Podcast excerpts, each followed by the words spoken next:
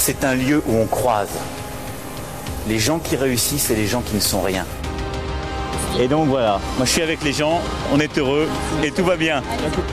On met un pognon de dingue dans des, dans des minima sociaux, les gens ils sont quand même pauvres. On n'en sort pas. Eh bien c'est ça, on a tout misé sur l'esprit start-up. Je crois qu'on a besoin d'un peu d'égalité, d'un peu de liberté, parce que c'est quoi la devise française? Liberté, égalité, fraternité. Eh ben, banco, voilà. Nous, c'est ça ce qu'on va essayer de faire.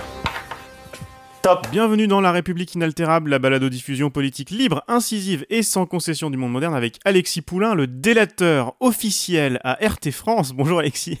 Qu'est-ce que tu dis là, Ouais, comment vas-tu? Les, les, auditeurs ne peuvent pas nous voir. Nous ne nous voyons pas non plus, c'est la magie de la radio, mais j'espère que tu es habillé de façon républicaine ce matin. Toujours, toujours, je porte euh, une cravate bleue, une chemise blanche, une veste bleue. On ne peut, on ne peut faire plus républicain et mon caleçon est rouge. Voilà.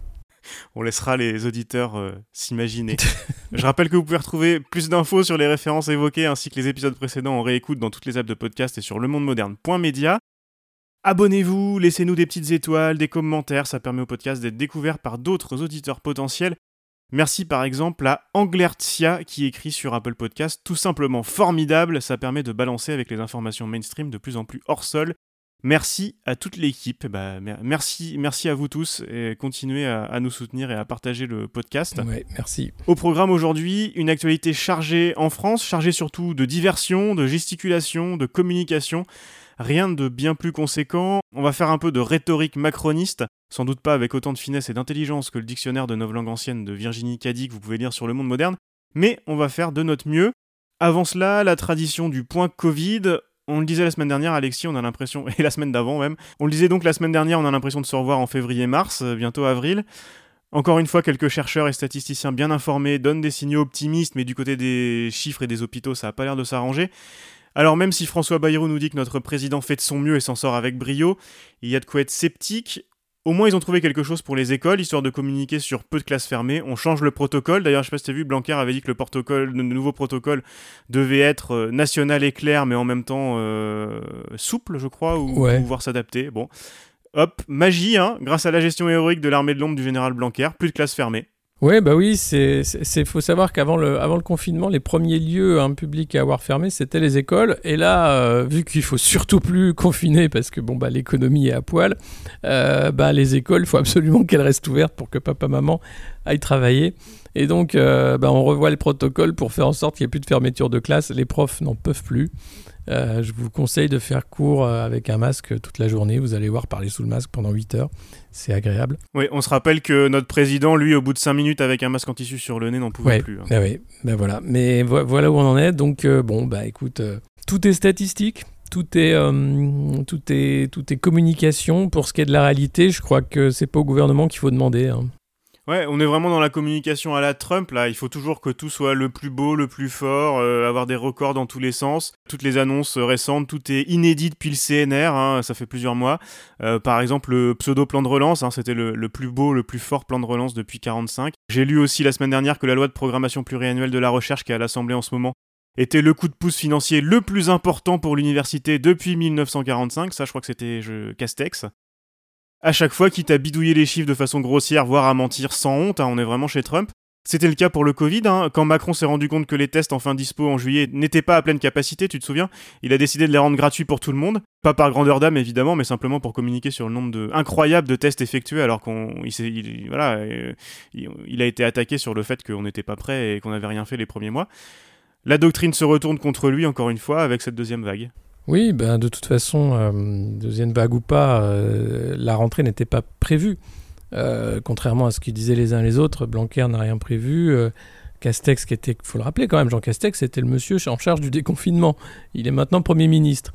Bon, ben on, peut, on peut dire que c'est un, beau foirage, mais c'est plus lui qui est responsable, il est Premier ministre. Et puis tout ce qui est maintenant de l'ordre de, de- de l'effort que met le gouvernement dans la gestion de crise, c'est pour tout faire pour ne pas être responsable. Donc on va diluer la responsabilité auprès des maires, des préfets, des responsables de région, euh, des, profs, des Français qui sont, toujours aussi bêtes, qui n'ont rien compris. Mais c'est pas eux qui ont été nuls, c'est pas eux qui ont été infoutus de commander des masques quand il en fallait, c'est pas eux qui sont infoutus de commander des tests euh, quand il en fallait. Ils font tout avec un mois de retard ou deux. Et derrière, il faudrait euh, applaudir hein, cette gestion formidable de crise par le capitaine de, de jet ski. Euh, ça suffit quoi. On voit bien que c'est foireux. La première fois de dire tout le monde s'est fait avoir, euh, on a on a fait ce qu'on a pu, tout ça, ok, pourquoi pas. Mais là là c'est non non la, première fois ok, tout le monde s'est fait avoir. Et encore parce que vous aviez des chefs d'entreprise qui disaient nous on peut commander des masques, les pharmaciens qui voulaient vendre des masques. Enfin fiasco total. Deuxième fois, fiasco re-total avec l'expérience de la première vague qui n'a pas été prise en compte. Les lits en réa, ils n'ont pas été pérennisés, hein. ça a été juste un bricolage. Donc on va rebricoler, on va refaire un hôpital de campagne, remettre des, malades dans des TGV euh, sanitaires, etc. Euh, sauf que la com, c'est fini. Euh, on leur demande de faire des choses. Parce qu'on est toujours, c'est toujours pareil, il faut du flux, il faut faire du flux, il faut faire du flux, pas de stock, ça n'a rien, absolument rien changé. Ça n'a rien changé, les ARS continuent de fermer des lits, voilà. On passe aux recommandations de la semaine, avec tout d'abord pas mal de choses à lire sur le monde moderne, Alexis. Oui, beaucoup de choses à lire euh, sur euh, le monde moderne, notamment un, entretien avec Harold Bernat, professeur de philosophie, qui avait écrit Le politique et le néant hein, à propos d'Emmanuel Macron et de ce moment que nous vivons. Euh, et qui euh, là euh, sort un livre sur l'oraison funèbre de la classe de philosophie, sur la façon dont on casse l'éducation nationale. On a également un entretien avec Georgia Maklouf, écrivaine libanaise, qui nous raconte comment le Liban va mal, un témoignage d'un rescapé de la scientologie, parce qu'il faut savoir que l'église de scientologie est en train de manœuvrer pour ouvrir le plus grand temple, enfin lieu de culte qu'elle a en Europe, à Saint-Denis, à côté de Paris. Euh, contre l'avis des élus, contre l'avis de, de, tout le monde à peu près, mais avec l'argent, on peut tout s'acheter. Euh, et puis, euh, on aura d'autres articles encore sur Twitter et la modération jamais faite avec un hashtag où il y a toute la poubelle de Twitter, les vidéos de suicide en direct, etc., qui continuent de faire les, les choux gras du réseau. Et un entretien également avec Amine Elbaï, qui est un avocat du nord de la France, qui a une association pour aider euh, les gens euh, qui euh, n'arrivent pas à, s'y retrouver dans les papiers de la CAF et, qui les aident à avoir droit aux, aides, à recevoir les aides auxquelles ils ont droit. Ouais, et eh ben on verra tout ça sur le, monde moderne et puis j'en discutais notamment tout à l'heure avec Marius Roux qui fait pas mal d'interviews. On va essayer de vous proposer des versions longues, des choses comme ça aussi dans le podcast. beaucoup d'entretiens avec des gens passionnants. On va essayer de vous faire ça. De mon côté, je commence par vous recommander le dernier numéro de Concordance des temps, l'émission de Jean-Noël Jeannet sur France Culture. Ce week-end, il recevait l'historien Laurent Vidal pour parler de lenteur. L'épisode s'intitule La lenteur, une longue résistance. Il retrace en une heure l'évolution des stéréotypes autour de la lenteur avec le changement de paradigme du 18e et plus encore de la révolution industrielle, qui a vanté l'accélération comme valeur première de la modernité. Problème d'accélération et d'adaptation permanente dans lequel nous sommes plus que jamais piégés, Laurent Vidal montre bien comment la lenteur a été associée euh, à la paresse et à l'inadaptation à ce monde qui va toujours plus vite. Bien sûr, après le grand confinement et alors que la vitesse des changements technologiques est vantée comme la solution miracle et sans alternative euh, de la relance, ça fait du bien de se poser pour y réfléchir et écouter euh, Laurent Vidal. Prenez une heure dans votre agenda surchargé, je n'en doute pas, pour écouter cette discussion. Sur le même thème, je vous conseille un livre très attendu qui vient de sortir aux États-Unis, The Innovation Delusion de Lee Vinsel et Andrew Russell. Les deux auteurs proposent une explication à nos problèmes économiques et sociaux qui résonnent là aussi avec le confinement. Si tout va mal, disent-ils, c'est parce que l'on invoque à tout bout de champ la nouveauté et la disruption, alors que ce sont ceux qui font tout le boulot de maintenance euh, qu'on a invisibilisé qui font tourner les foyers, les entreprises et la société dans son ensemble. C'est également une bonne explication euh, à l'inutilité des premiers de cordée en temps de crise et la redécouverte des premiers de corvée, comme on les a appelés. Il nous donne de bons arguments pour penser cette mise à l'écart et cette dévalorisation des métiers euh, qu'on dit souvent subalternes en passant par pas mal de disciplines différentes et des entretiens qu'ils ont menés sur de nombreuses années. ils plaident pour une inversion de la tendance en sortant de cette accélération permanente vers une innovation qui est de plus en plus vide de sens, à force d'être invoquée pour tout et surtout pour n'importe quoi, ce qui nous amène directement au On vous voit de la semaine.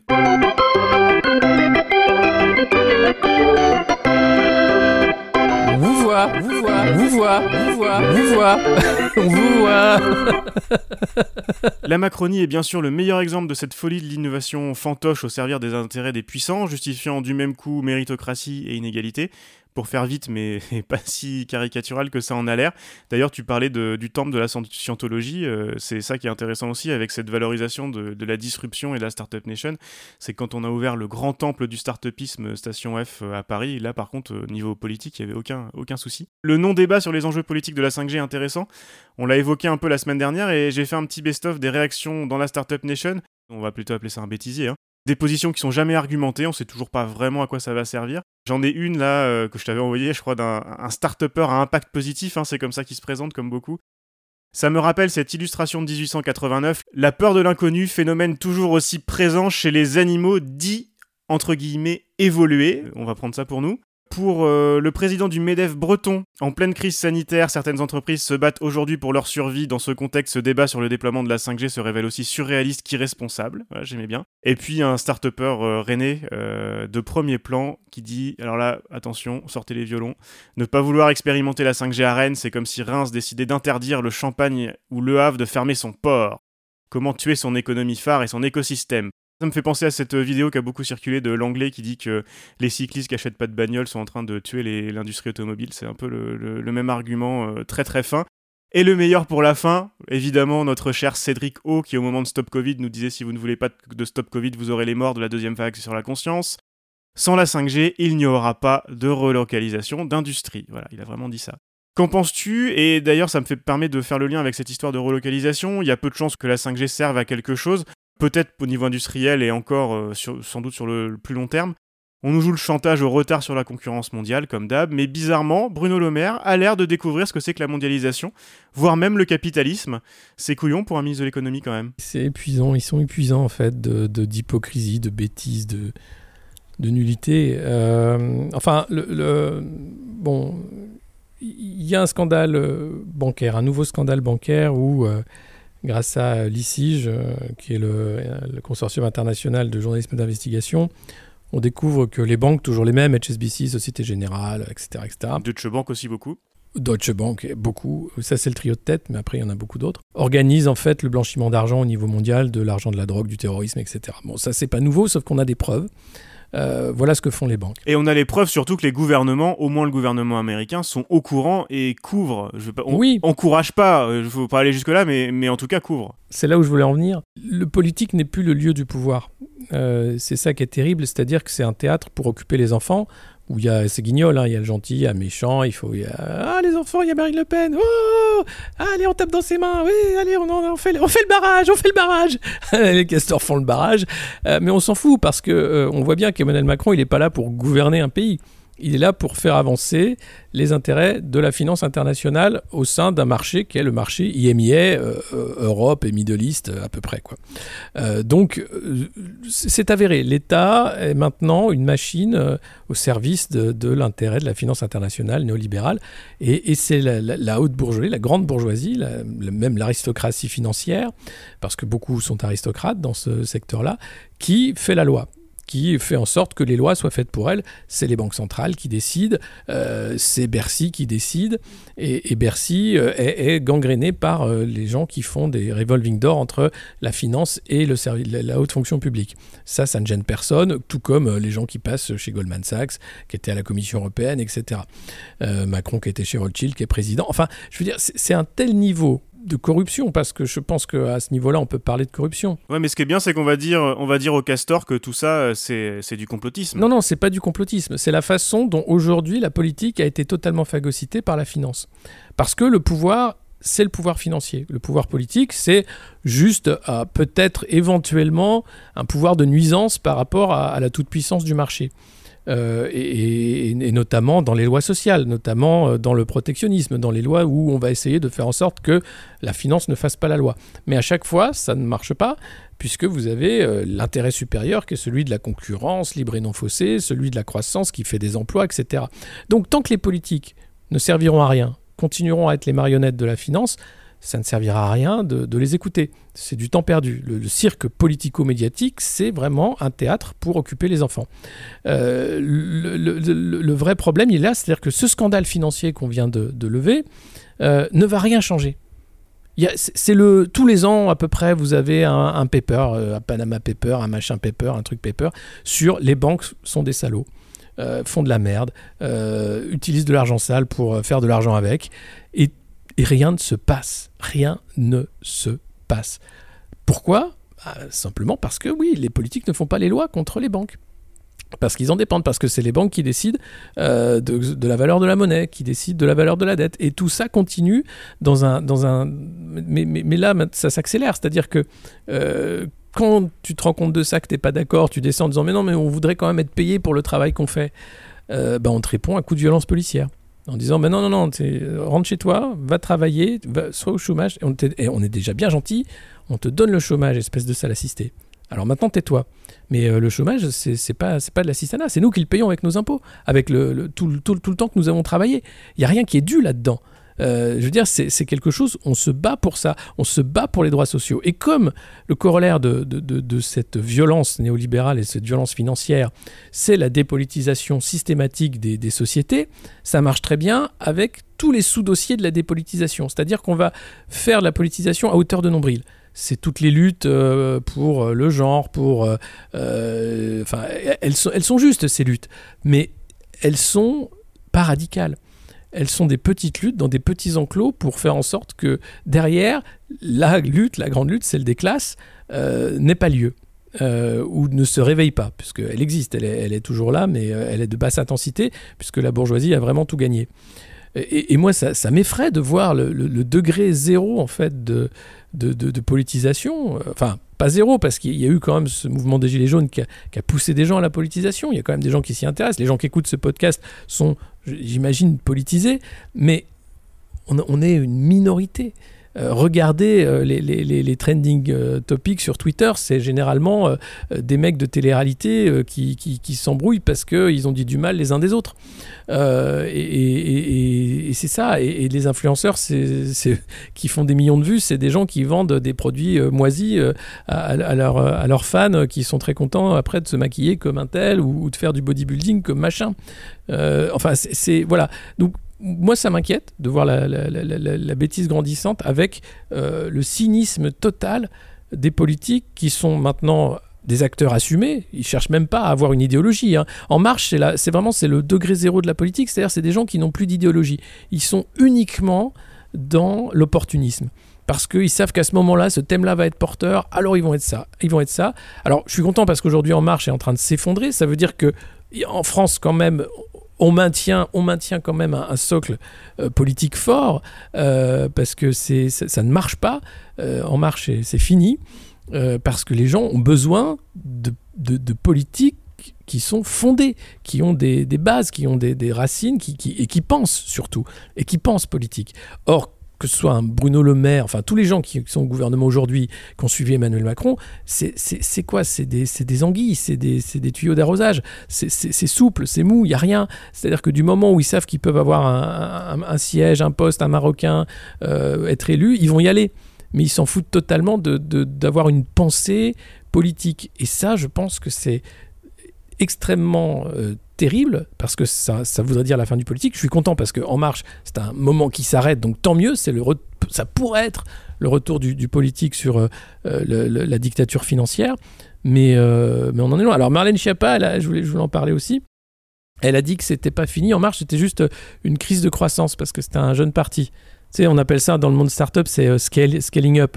C'est quand tu Euh, scales. oui, c'est problème, euh, problème de, de passage à l'échelle euh, pour, euh, pour la start-up en marche. Ouais, ouais, bah, qu'est-ce bah, ils, sont, ils sont en train de faire des pivots, hein. ils, font, ils font des pivots chez, chez, le, chez le Front National, c'est bien. Ouais, puis voilà l'extrême droite et Scaling Up euh, en marche est en train de devenir, euh, voilà, c'est c'est c'est plus une start-up, hein, ça, ça devient euh, déjà une petite licorne, une licornounette de la politique. Donc voilà, ces gens-là euh, ont fait beaucoup de mal euh, au débat politique. Donc quand ils sont devant l'usine Bridgestone, ils servent absolument à rien.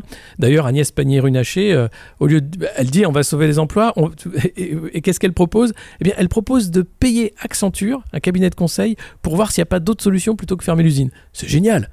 C'est- génial. Et, et- et c'est nos impôts qui vont payer Accenture. Non, mais tu te dis, mais, mais euh, et, et elle l'a dit comme ça devant les caméras et personne n'a relevé en Bah disant, oui, mais parce attendez, que pour eux c'est normal, c'est comme une entreprise. je sais- Mais ils ne euh, font que ça, ils ne la font que ça. c'est- eux qui ont cassé l'hôpital avec des cabinets de conseil, c'est eux qui ont cassé la police avec des cabinets de conseil, c'est eux qui ont cassé l'école avec des cabinets de conseil.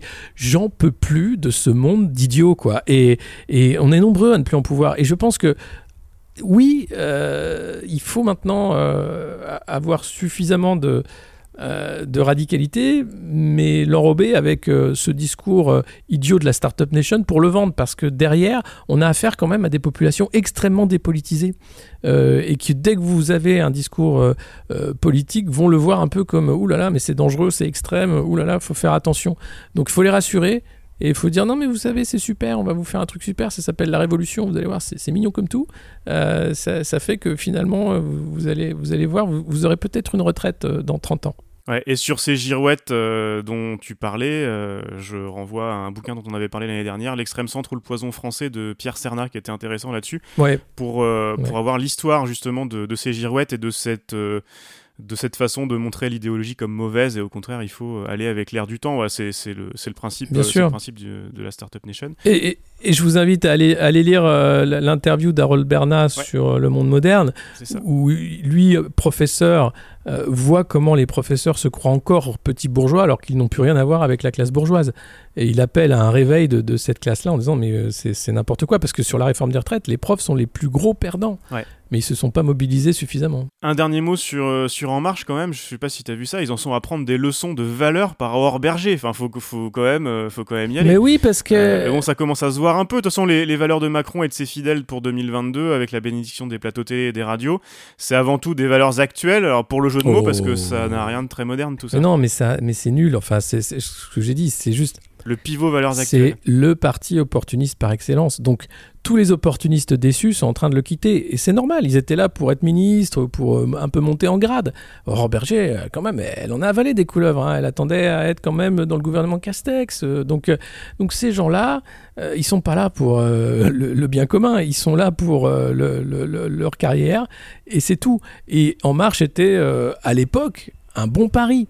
Euh, Aujourd'hui, c'est une étiquette euh, mortifère. Tu te présentes pas avec une étiquette en marche. Et, et Macron s'en fout parce que de toute façon, il peut se faire élire sans parti. Il l'a déjà fait.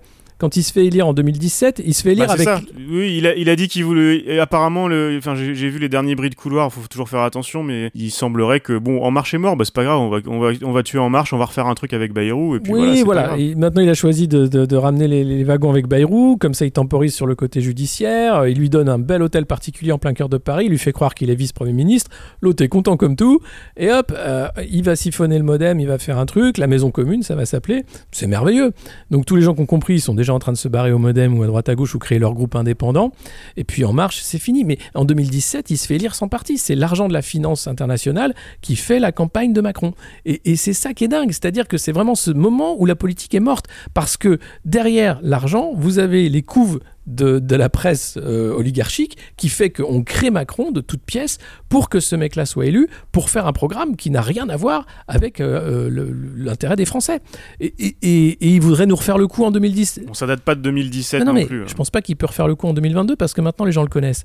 Euh, C'était possible en 2017 parce que on pouvait créer un pantin euh, de toutes pièces, euh, un personnage merveilleux, fantastique. Il faut relire les articles à la gloire d'Emmanuel Macron de 2017. Euh, L'article dans Émile par son, un de ses amis qui était étudiant à Sciences Po avec lui, où, le jeune Emmanuel Macron était toujours pris du débat et de la fièvre des mots et machin. Et, après, Paris Match a fait que ça, et, et- et tous ont fait, ont fait un- enfin, c'était, c'était à vomir de, bah, tellement c'était euh, dingue quoi enfin de voir euh, cette mise en scène d'un fantasme Mais on va voir, pour reprendre ta métaphore euh, animalière, on verra si les larmes de crocodile de Bruno Le Maire suffiront pour les castors. On, verra ça.